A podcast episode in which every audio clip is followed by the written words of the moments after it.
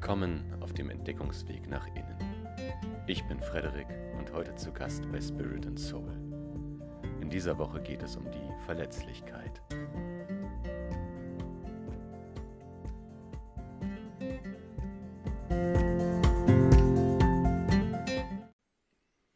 Verletzlichkeit oder auch Verwundbarkeit ist eine Eigenschaft, ein Wesenszug, ein Merkmal von allem Lebendigen und den Dingen, denen wir Lebendigkeit zusprechen. In vielen wissenschaftlichen Bereichen ist von der Vulnerabilität die Rede, oder wenn es schon um die Verletzung bzw. die Wunde geht, vom Trauma. Um verletzlich zu sein, braucht es so etwas wie einen Körper, oder allgemeiner gesagt etwas, das eine Einheit oder ein System bildet, ganz gleich ob physisch oder seelisch. Es braucht ein Innen und Außen. Es braucht eine Oberfläche, eine Grenze, die diese Einheit zusammenhält und sie schützt, aber auch gleichzeitig eine Verbindung zwischen verschiedenen Einheiten zulässt. Die Verletzlichkeit bestimmt dann, wie leicht diese Grenze durch eine Krafteinwirkung gänzlich oder in Teilen zerstört werden kann. Auch unsere Seele hat nach Auffassung einiger psychologischer Schulen so etwas wie eine Grenze. Irgendwie lernen wir, dass es einen Unterschied zwischen mir und der Welt gibt. Martin Buber spricht diesbezüglich davon, dass es zunächst keine Trennung von Ich und Du gibt, sondern nur das Beziehungswort Ich-Du.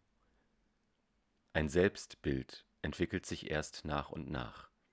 Diese Grenzen zwischen mir und der Welt können in vielfältiger Weise verletzt werden. Dann setzt in der Regel ein Warnsystem ein. Wir spüren Schmerz, und dieser veranlasst den Körper zu einer bestimmten Reaktion, je nach Schwere und Art der Verletzung.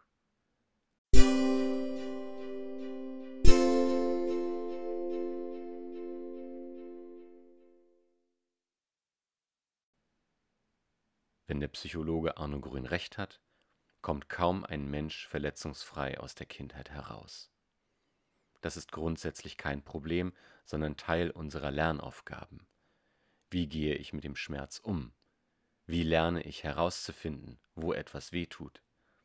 Wie helfe ich dem Heilungsprozess und wie nicht?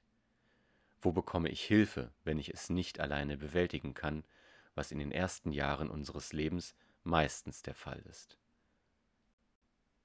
Allerdings wird noch immer und vor allem seelischer Schmerz, der sich in Traurigkeit, Wut oder Angst offenbaren kann, durch Werte und Normen der Umgebung als unerwünschtes Verhalten vor allem bei Kindern abgelehnt. Scham und Schuld werden verstärkt und können die Anzeichen der Verletzungen verschleiern oder verdrängen. Die Norm der Härte als Tugend zum Beispiel habe ich durch meinen Großvater und auch noch durch meinen Vater vermittelt bekommen. Beide haben auf ihre eigene Weise den Faschismus und den Zweiten Weltkrieg erlebt und vor allem überlebt. Wie sie waren viele Menschen traumatisiert und nur die wenigsten konnten Heilung erfahren. Wenn ich erstmal verhärtet bin, wenn der Seele nicht mehr alle Emotionen zur Verfügung stehen, dann ist es wie amputiert sein. Ich komme in der Welt zurecht, aber etwas fehlt. Oft ist es in unserer Welt vor allem wenn sie männlich geprägt ist, viel angesehener, nicht verletzlich zu sein.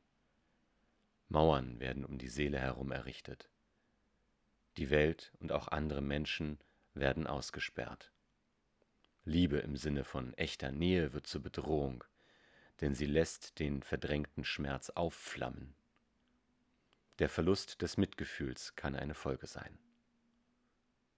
Aus Angst vor der Berührung ganz gleich ob körperlich oder seelisch, reagiert ein Mensch meist mit den Grundmustern Angriff oder Flucht.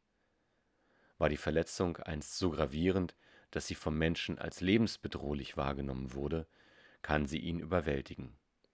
Der Mensch dissoziiert, er stimmt mit sich selbst nicht mehr überein. Die Grenze wurde schwer verletzt.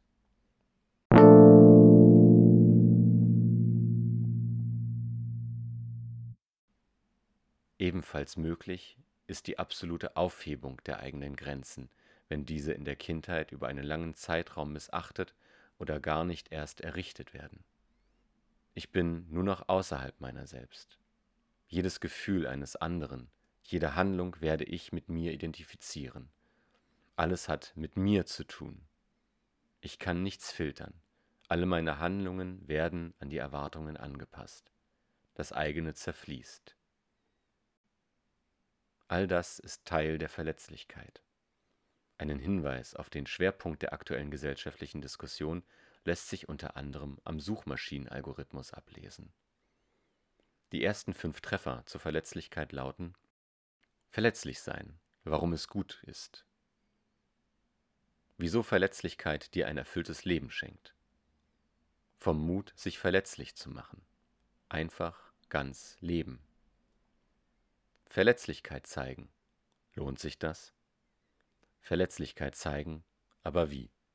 So gelingt's. Es zeigt sich, dass die Gefahr der Härte als Tugend in einer vergleichsweise friedlichen Gesellschaft erkannt wurde und auch, dass die Verletzlichkeit ein existenzieller Teil unseres Lebens ist.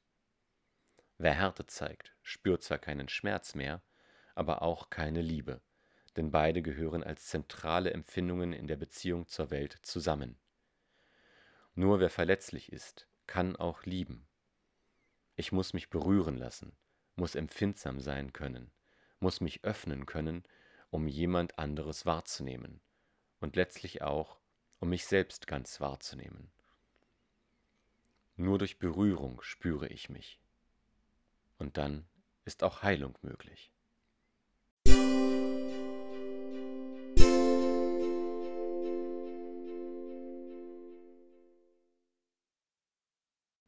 Eine alte Wunde in der Seele kann immer wieder aufgehen, wenn sie nicht ordentlich verheilt ist.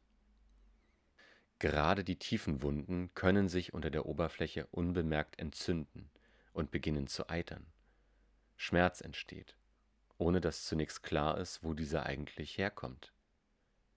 Jede Wunde, die berührt wird, schmerzt. Und gerade die Liebe ist eine der intensivsten Formen der Berührung. Heilende Liebe bietet sich an und wartet mit offenen Armen. Liebe tut der Seele gut, das stimmt, doch immer behutsam.